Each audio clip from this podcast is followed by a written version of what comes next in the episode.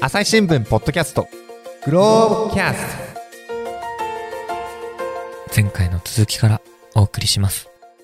いうのが、まあ、VPN っていうのが一つあるってことですね、はいはいあとそれからテレグラムっていうのがね、はい。出てきましたけど、これはどういうことですか、はい。テレグラム。まあ、一言で言うとですね、もう、あの、LINE ですよ、LINE。ああ、なるほど、まあ、一言で言うと LINE。うん、で、その LINE の、LINE ですけど、えー、もともとロシアの IT 技術者が作った。へつまりロシア産なんんですね。へえ、だからそのロシアの IT 技術者が作ったテレグラムがうん。ロシアの検閲をかわし、うんうん。えーまあ、あの実はロシアなんかで3500万人ぐらい利用者がいると言われてるんですけどもね。はい。あのーまあ、あの非常に高度な暗号化技術によってその通信の中身を検閲されたりもできない。でロシアが、が散々過去に実はロシア政府実はテレグラムのことを面白く思ってなくて過去にしいろんな遮断をしようと試行錯誤したこともあるんですね。うん。ところがテレグラム側はその都度技術的な対応をして遮断できないようにして今自由な情報が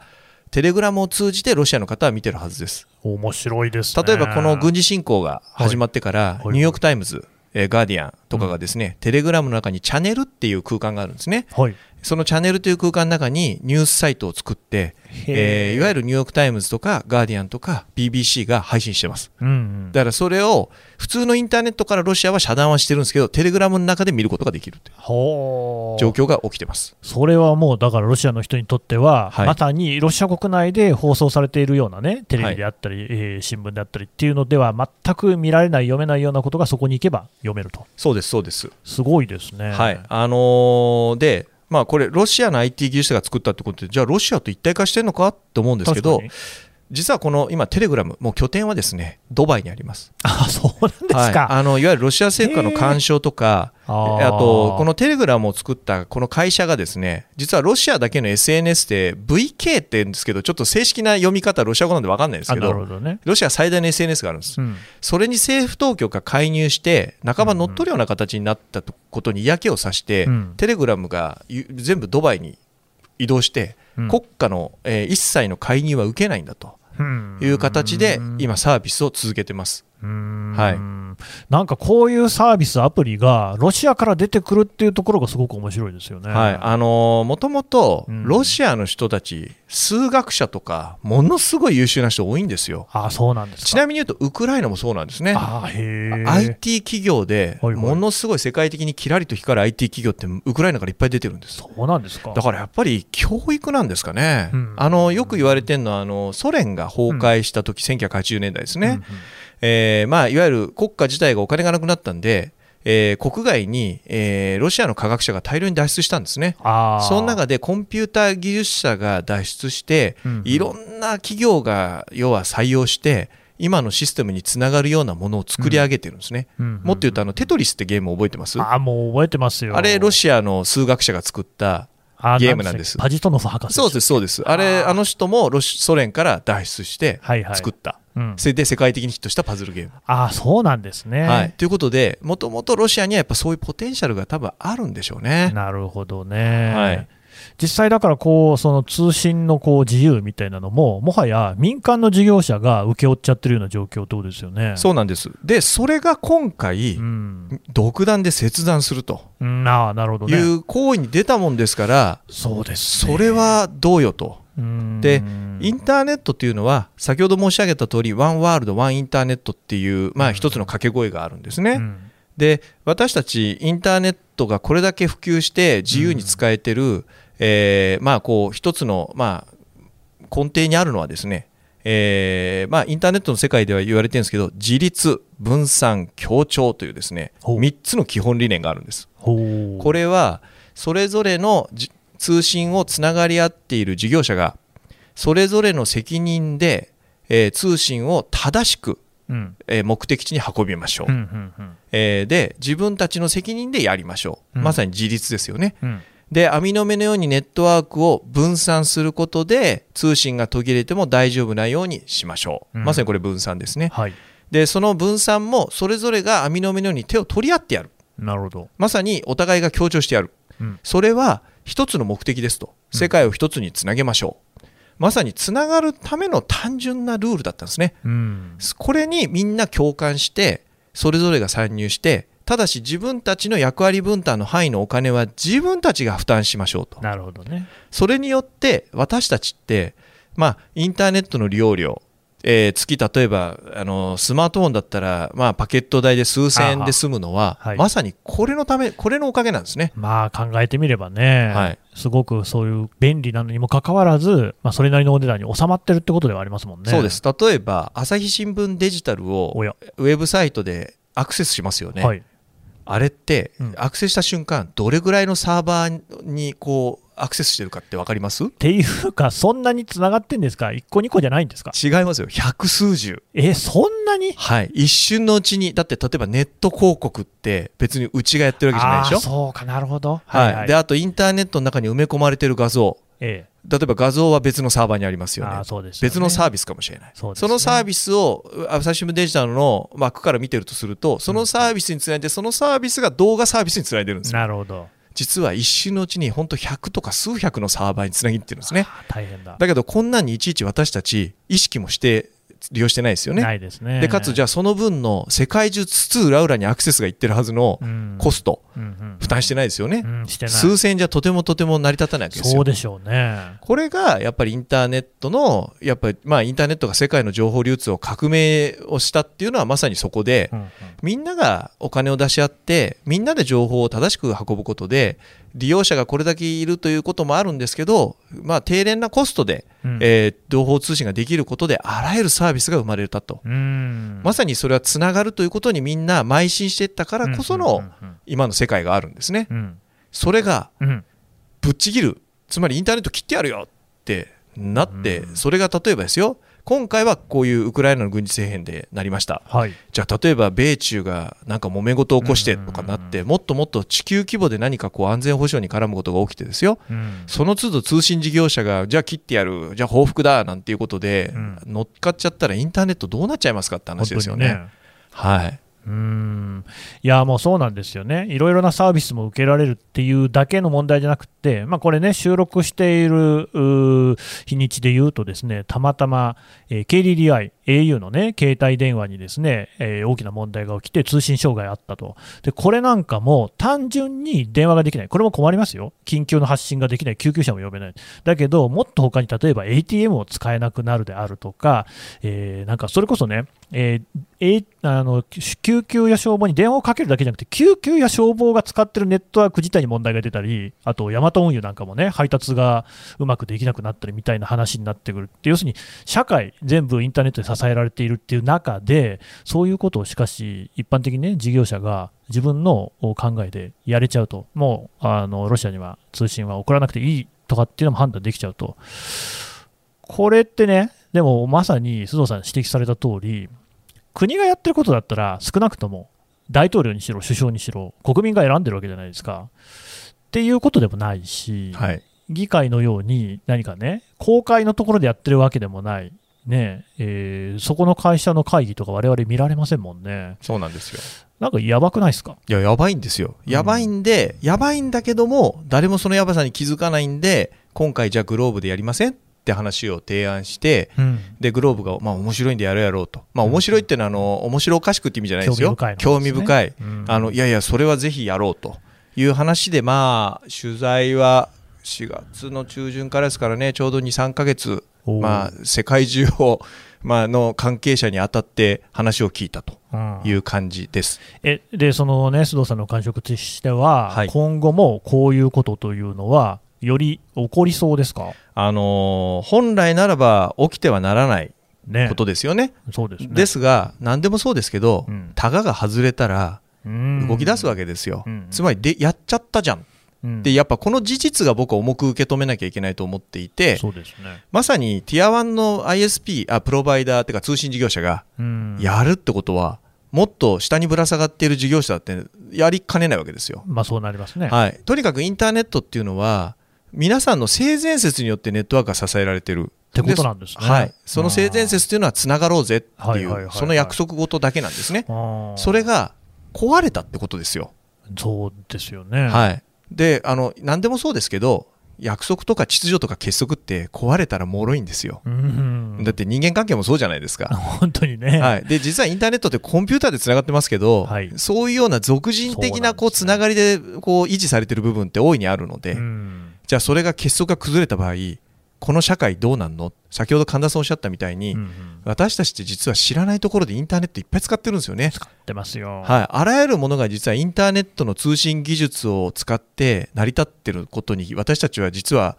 気づく瞬間が来るかもしれない。ただ気づいた時には何が起きるかもう社会が停止して麻痺してるかもしれない。うん。それはなぜならばやはりそのインターネットの発展とともに歩んできたこの社会ですよね。うん。それがもしかしたら崩壊するかもしれないと、うん。まあ、私ちょっと解説に少し怖いことも書いてるんですがやっぱそれぐらい自覚して考えなきゃいけないよねっていうのが今回の特集の狙いでもあります。なるほど。はい、ただなんか一個ね、そのお話を伺っていて思ったのが、はいえーそのコージェント社であったり、えーまあ、あとね、マイクロソフトであったりっていうようなところは、えーロシアのね、をまあ、回線からこう切断するというか、排除するというか、まあ、そういう方向性。一方で、えーロシアの人たちが VPN を使っているのは、その筑波大学のね、野堀さんでしたっけ、はいって方であるし、あるいはそのテレグラムっていう、これもね、なんとロシアで作られたっていう、そういううサービス、アプリだと。なんか技術者と技術者同士でもせめぎ合ってるようなことなんですかね。はい、あのーまあ技術者ってうん、悪い人いないんですよ。自分も技術者だからそんなこと言うんじゃないですか？いやいや僕今新聞記者だからあそうだまあ、かつてはエンジニアでしたけど、ね皆さんはい。世の中を良くしたいと思ってやってる？逆に言うとどねそこまでの思想性はなくて、うんできるんだから、うんうんうん便利になるんだから。やりましょうっていう本当にねエンジニアの人たちって本当いい人たち多いんですよ。それは確かにそうかもしれませんね。まあいい人たち多いんでたまに悪に染まったりするんですけど。よくない人もいるじゃないですか。はいはい、いやだけど基本は皆さんね。前を見て歩こうぜっていう人たちが本当に多いんですよね、うん。だから今回の件に関しては、まあ、そういうような決定が起きたけれども、うん。まあ、じゃあそれを批判することなく自分たちができることで前に進むっていうことを、まあ、形のか、まあ、こういう形で多分見せてるんだろうなとうん。いうふうに思ってます。だからこの人たち話聞いても切断した人たちを悪く言う人はいないです。なぜならばね。切断する人たちにも理由がある。まあ確かに。で理解はできる、うん。だってそうじゃないですか。悪い通信サイバー攻撃に悪用されないために止めたって言ってそれ別にそんなに悪い話じゃないですよね。そうですよね。だからみんなうが正義がどっかにあるんですよ。確かにね。でその正義のぶつかり合いなんですね。うんうん。ただそれはお互いの憎しみに変えるんじゃなくてその中で何ができるかっていうことに変えて次のインターネットの新たな多分ルールを作る、うんそういうフェーズに今来てるのかもしれないです作れますかね。わかんないです。もうここまでね、肥大化して巨大化してうん、コモディティ化したインターネット。はい昔私、インターネット私最大始めたのが1993年、古い。19歳 若い。時なんですね。はい。あのーその時のインターネットって、はい極めて牧歌的な世界でした。それはみんな繋がったら便利になるじゃん。うん。とにかく通信がつながるって何具体的にこうだっていうことがこうすぐに直感した何かができるわけじゃないけど、うんうんとにかくつながんないもんがつながることでいろんな世界ができそうだよね。うん。でそのためにみんな前を向こうぜ。でつながろうぜ、うん。そこにねあんまり悪意はないんですよ。あんまりっていうかなかったですよ。ね。だからもうつながることに楽しみを覚えてみんなで無邪気にこの世界を堪能しよう、うんうん。ところがインターネットにまあ90年代に入って商用ビジネスが入るつまりだんだんだんだんこう俗物化していくんですよねインターネットが。あつまりお金を生み出すようになっちゃったからあ、うん、まあそうですね。でそうなると何が起ききるかっつったら、うんこの社会の映し鏡になっていくわけですよ。な。ってきますよね。ええ。なってますよね。はい、だから、サイバー犯罪も出来上が生まれるし、うん。えーサイバー攻撃も起きる、ネット詐欺も起きる、それはなぜか社会で起きてるからなんですよね。うんうんうんまさにインターネットがコモディティになって、この一般社会と同じことが起きるようになったんですね。うんこうなった時に、当初からインターネットのこの構築に携わった人たちの思いっていうのは、もうなかなか届かない世界になっちゃってるなっていうふうに感じる部分は大いにあります。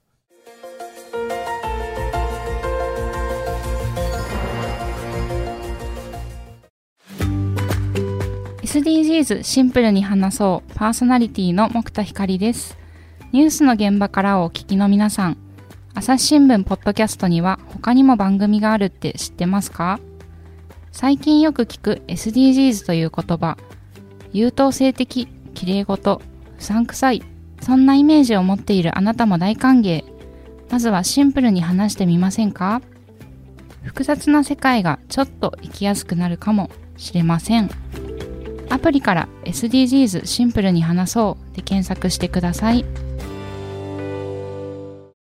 そうなってくるとね、まあ、もう一つ気になってくるのが、はいやはりこれまでの、ね、歴史、世界史紐解いてもですよ技術者っていうのは純粋だったとしても、それを国家であったりが利用するっていうのは、枚挙にいとまがないじゃないですか、そうですね。まあね、原爆取ったってそういう面があると思うんですよ。はい。でこういうことを今回は通信事業者が自分たちのこう考えでやりましたと、だけれども、それを国家がこういうことできるんだっていうことで、悪用を利用するなんてことはないですかね。いや、もうこれまでですね、実は幾度も、あそれに疑わしい事案ってあったんです。へーあったんです。はいだからほら、一番わかりやすいのは中国みたいにグレートファイアウォールといって、あ国内の通信と外の通信を切っちゃう。うんで、中の通信から外に出てくるもの、外から入ってくるものを遮断する。うんそれは国家の都合のいいものだけ通すうんっていう方針で作られてる、まあ国境ですよね。はいまあこれはありました。うんもう一つはやっぱりそそのインターネットの根幹を支える部分で、えーの、まあ大事な実はサーバーがあるんですね。全世界に13台しかないんですけど、そうなんですその1台を中国がうちにも管理させてくれと、一回要望があった時に、へー試しに管理したらそれを勝手に書き換えたって事件があって、で、通信先が変わっちゃったんですね。あ。らあらあの通信って結局 A 地点から B 地点までいろんなサーバーを介していくんで、皆さんが同じ実は道路地図持ってるんですよ。あの経路情報っていうんですけど BGP とか言うんですけどね、うん。あのその経路要は誰かが書き換えちゃうとみんな書き換えちゃうんですね。うん。でそういうようなことをして本来行くはずの通信が違うとこに行っちゃうなんていうことをうんうん。が起きちゃうんですよ。うん。でそれをふ起こさないルールはみんな正しくやろうぜっていう本当に性善説に基づいてインターネットってできてるんですよ。へー防御する仕組みってないんです。はあないんですよ、このインターネット。ただ、当時はそれでみんなが正しくやるっていう前提で作ってたから、うんそれで済んでたんですけど、うん今は悪意を持った人たちが、やっぱりそういうことをしかねない、うんそういうのを BGP ハイジャックって言いますけど、あのそういうようなことがですねやはり起きつつある。はいで、それを国家レベルでやっているんじゃないかって言われているのは、先ほど神田さんが言った国なんかも名前が挙がってます。だってね、それこそ今回のウクライナ侵攻に関しても、本当に直前まで、まさかロシアがこんなね、第二次世界大戦の頃のような形で、えーウクライナに侵攻していくなんてみんな思ってなかったんですよ。あれよあれよという間にそういうことが起きて、本当に驚いているっていう状況。とすればですね、それがそのインターネットの世界の上で、その13台のですか、はいサーバーみたいなところで起きても、なんかそういう、今までは性善説に頼っていたところで、だって世界秩序とか、あのね、国際的な安全保障だって、まあある種性善説なとこもありますから、そうばっかじゃないけど、っていうことを考えると、なんか起きうるんじゃないかと、その13台も危ういんじゃないかと思っちゃうんですけどね。その13台って国家管理がだからされないっていうようなところで、今大学の研究所とか、すごいですね。非営利団体とかが管理してるんです。主うん主だって。ただアメリカだけは別で、え実はアメリカにインターネットって支配されてるんですよね。だからそういう意味では、アメリカから生まれてるんですけど、アメリカの呪縛から逃れられないんですよ。あ、まあこういうこと言うとなんか、なんか問題になりそうですけどい、や、でもまあ、確かにそういう話は僕も少し聞いたことありますね。まあそれはあの例のスノーデンの事件なんか見ても明らかじゃないですか。というと、だからその要はインターネットがみんな要はアメリカの国家機関に監視されてるぞってあれそういう大問題を告発する内容でしたよね。うんうん NSA 国家安全保障局が要はそのインターネットのパケットっつって通信ですけど、まあそれを監視するさまざまなプログラムを作ってたと。うんうんでそれはアメリカが当時ですねアメリカにインターネットの通信の8割ぐらいが通過するんですね。それがまさに13だったサーバーのうちの、えーっと6あの当時は何だったかなちょっとあんまり正しい数字が言えないんですけど、あのー何台かが置いてあってる関係もあって、やっぱ大量の通信がアメリカを通過してるんですね。だからそれで除けるじゃんという形でアメリカ政府が、まあ、9.11以降ですね、まあ、やり始めた、まあ、監視プログラムではあるんですけどやっぱりその名残というかインターネットっていうのはアメリカのもんでしょっていうふうなところが一部やっぱりアメリカ政府なんかにあんのかなというふうに思う時ありますよね。うん。はい。えで、そのアメリカの中にあるサーバーに関しては、やっぱり国家の管制、監視の中に置かれてるみたいなえーっとですね、ちょっと私今詳しく覚えてないんですけかもど、確か1台か2台は政府機関が持ってるはず。ただ他は、えー非営利団体とか、まあ、あのインターネットをまとめてる団体があるんですけど、うん非営利団体が、そういうところが管理してるはずです。それってね、もともとインターネットのその成り立ちの中に、アーパネットとか言って、軍事的にアメリカで使おうとしていた、つまりどっかが攻撃されたときに、なんかデータなんかがね、ぶぶっ壊れないように、いろんなところに拡散するみたいなこう発想の中で、インターネット成り立ってきたみたいなところと関係あるんですか？あありますね、あの先ほどあの冒頭でちょっとお話した1969年に、アメリカのその4つの大学と研究所を結んだ通信から始まったとありましたが、はい。その中にあるミシガン大学がですねまさに国防系の研究所を持ってるんですね。おでそこがまさにアーパネットとつながっていてう、ん。実はそこからスタートしてるんです。だからインターネットって今おっしゃったように軍事技術が出発点うん。なんですよね。まあらしいですね。はい、だからやっぱりそこは、まあ、それをまあ民間に転用というよりも最初はもしかしたらアメリカももうちょっと違うことを考えてインターネットの世界を作り出そうとしたかもしれないですね。うん。ただそうはさせないぞということで研究者たちがやはり研究目的でのインターネットっていうことで、まあ、世界中にネットワークの輪をまず広げ、でそれが商用化ということで、まあ、入ってきて、まあ、どちらかというとアメリカ政府もどっちかというとそっちに舵を切った方が多分アメリカも含め世界が発展するというふうに理解したんでしょうね。でうん90年代になってもうどちらかというと民間ベースでインターネットの発展が一気に、えー広がっていくとうんいう状況になったと。ということはしてみるとですねその成り立ちからしてそうなんですけれども結構危ういそのバランスで性善説の中でここまでのこう平和というかインターネット上のねさまざまな恩恵というのは成り立ってきたっていうような一面もあるんですかね。そうですもうまさにそれが全てだと思います。えだから、あのなんて言うんでしょう、そういう国家の介入を守る仕組みみたいなことがインターネット上に備わってるわけでもないですし、じゃあ今回みたいにその、まあ、要は独断で遮断することを防ぐための仕組みっていうのもないですし、うん逆にそのつながる A 地点から B 地点までのつながる、えーこうまあ、経路情報というロードマップをですね勝手に書き換えても書き換わっちゃう仕組みが備わってますし、うんすべてがみんな正しい方向を見てくれているよねっていう暗黙の約束事によって成り立っているのがこのインターネットの世界です。で今回のそのロシアのウクライナ侵攻をめぐってそれがどうも何かこうおかしな方向に行く可能性が出てきたまあやっぱりそのつながるものをつなげないっていう選択肢を持っちゃいましたからね。ちゃいましたね。はい、だからそれはもう今のこの社会がインターネットをなし抜きには成り立たないって考えたときにはいどうなっちゃうんでしょうねと。であの例えばじゃあ分断するということが日常的常態化する、何かがあったらじゃあすぐ分断するんでしょっていうなったら、インターネットという大きなグローバルのネットワークの中にいわゆる独立したこう小島のようなインターネットができちゃう可能性があるんですね。はいじゃあそれってインターネットなんですかと。それそうですね。世界が同じサービスをねこう分け隔てなく使えることが、うん。まあ、いわゆるこう発展の原動力になったはずなのに、それができなくなる。そうすると多分通信コスト上がるんですよ。ああまあそういう感じしますね。上がるとですねやっぱりそこに事業を見出せなくなったプレイヤーがどんどん撤退していくんですよね、うん。でなるとインターネットの荒廃が始まるんじゃないかなと。うんで弱くなったと資金的にも含め弱くなるとですねやっぱりお金があるところが介入してくるんですよね、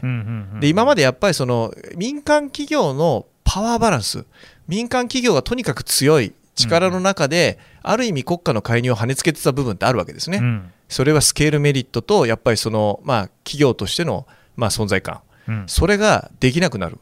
じゃあその抜け殻みたいになったインターネットじゃあ何が起きるか。もしかしたら国家の介入が始まり国家それぞれが自分たちの好き放題のいわゆる通信状況を作り出したりインターネットの世論を作り出す一つの、まあ、こう場所になってしまうんじゃないかとうんなった時にじゃあ私たちの暮らしはどうなるんですか？というようなやっぱり問いにつながるような僕は気がしてならないですね。なんかね、まあ、今までの須藤さんのお話からはちょっと飛躍があるのかもしれないんですけども、今、なんとなく思ったのがですね、Web3、えーあるいは Web3.0 っていうのが最近よく言われていてなんか言われてますね。で、Web2.0、今は2.0だって話ですね。で、もう一個上のっていうか、次のっていうようなね、話なんですけども、その中で、なんか DAO とかって言われてる集団があって、要は、今まで例えば企業とかっていうのは会社に就職して、で、あの、一緒に仕事をするっていうような形の集団だったわけですけれども、そうじゃなくて、それぞれの人が、まあ、それぞれに、ま、技能だったり、知識を持ってるわけですよね。でそういう人たちがあの、私はこれができる、私はこういうことの知識を持っているっていうことで、より集まって集団を作るっていうような、まあ、そういう考え方、でその中でさまざまな活動をしていくっていうね、えー意思、自分のこう自発的な意思に基づいて、その時その時集合をするっていう話なんですが、そういうのがもしね、本当に発展していくと、まあ、ゲイテッドシティとかって言いますけれども、そういう人たちっていうのは、基本的にたっぷり教育を受けていて、比較的お金なんかもあってっていうような恵まれた人という場合が多く想像できるわけですよね。そういう人たちだけが集まっちゃって、自分たちだけが享受できるようなサービスみたいなのを作って、でその中で楽しく暮らすんだけれども、そうじゃない人たち、圧倒的に多数の人たちはその拉致外に置かれるっていうようなあ可能性もあるよねっていうことを指摘する人もいると。はいでまさにそれが須藤さんおっしゃったような島宇宙とすごくイメージが、ね、似てると思うんですよ。だけどこれもでもインターネットテクノロジーの一つの延長線上にあり得る事態っていうふうにして論じられているところもあるわけですよね。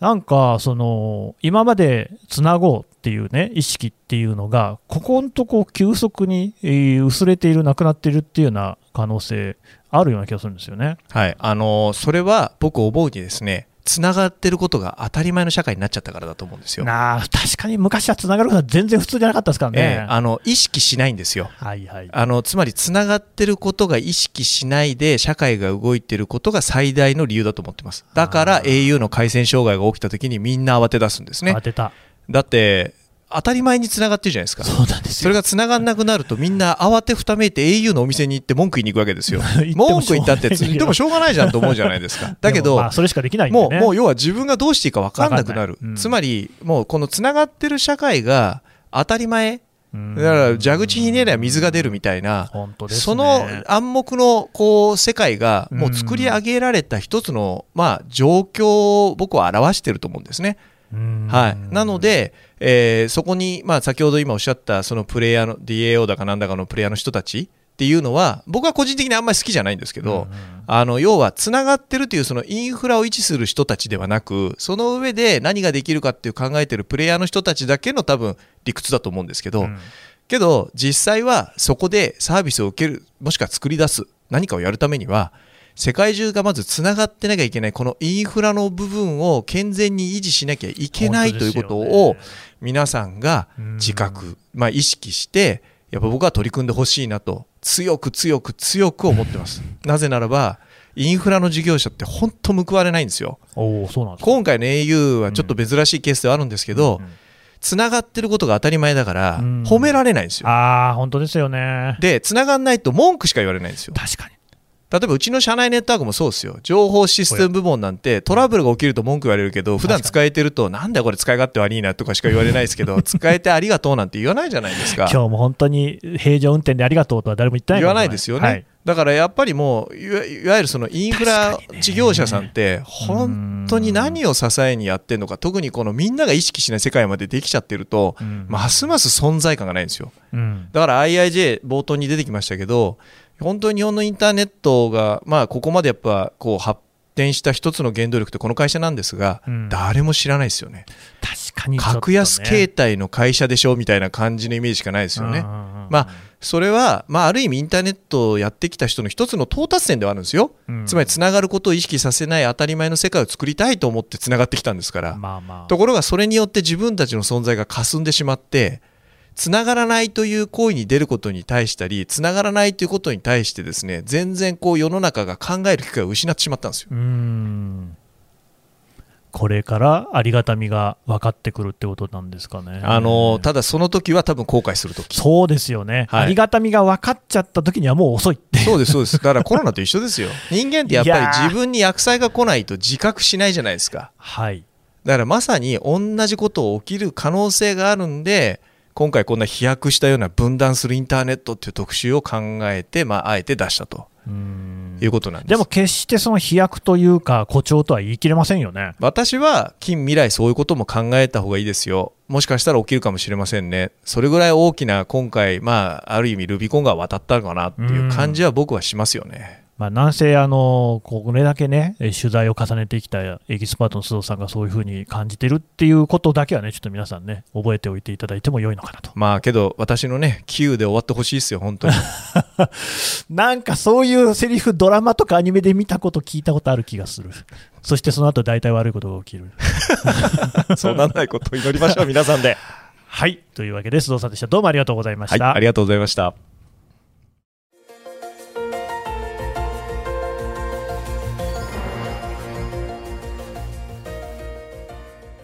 はい、えー、というわけで編集員須藤達也さんのお話を伺ってきました。さてね須藤さん今回のこのお話も記事として、えーインターネット上で読めるということですよね。らしいですね。私あんまり今回 そのグローブにこれだけがっつりかかったの初めてなんで。い。うん、いやあのグローブプラスっていうサイトありますもんね。はい、そうですね、うん。そこであの、まあ、記事の方はお読みいただけることと、うん。もう一つはあの紙面に載っていない、まあ、うん。いわゆる、まあ、こう取材はしたけども載せきれなかったものをですね別なエピソードとしていくつも掲載します。例えば、えー今回のロシアの、えー軍事侵攻に絡んで実はすこのもう戦争をですね最初に覚知するのはですね国ではなくて IT 企業だとかですね、はい。えーそれはマイクロソフトもそう言ってます。そうなんですね、はい、最初の先端をさ分かるのは、えーその現地じゃないと、うん。アメリカのレッドモンドだと、うんレッドモンドってどこか、マイクロソフトの本社があるところなんですね、なるほど。はい、世界がインターネットにつながってるんで、たとえ爆弾が撃ち込まれた、じゃあ何が起きたかっていうの、実はその瞬間だけインターネットってその地域つながらなくなるじゃないですか、うんうんうんいろんなことで、そういうのを瞬時に覚知し、分析できるのは、実はコンピューターを持ってる、こういった巨大 IT 企業なんです。いやーこの辺本当大きいテーマですよねそうなんです。だからもう世界がどんどんどんどん DX、DX、DX って言ってると何が起きるかって言ったら IT 企業をなくしてはもう世界が成り立たない。うんつまり簡単に言うと IT 企業に支配されてるんですよ、私たちって。そういうことになりますね、はい。そういう実態も、まあちょっとまだ全然原稿書いてないですけど、はいまあ書ければいいなと思ってます。須田さんねじゃあポッドキャストの方にもまたご出演いただけますねはい。あの、その時はなんかお呼びいただければ、はいこんな話でよければと思ってます。ぜひあのたくさんリクエストを送ってください、えーじゃあ須藤さんでしたどうもありがとうございました、はい。ありがとうございました。えー、と最後まで聞いていただきましてどうもありがとうございます。うこういったですね須藤さんのような方に出演をしてほしい、このテーマを話してほしいなんていうこともですねポッドキャストの概要欄からお便りフォームで送っていただけますのでぜひお寄せください。それからですね、えー、ツイッター上にコミュニティというのを設けておりましてこちらではですね登録をしていただくとおポッドキャストの先々の情報なんかもですね出しておりますしさまざまなご意見を伺うっていうのもダイレクトにできますのでぜひこちらもご参加いただければと思います。朝日新聞ポッドキャスト朝日新聞の神田大輔がお送りしましたそれではまたお会いしましょう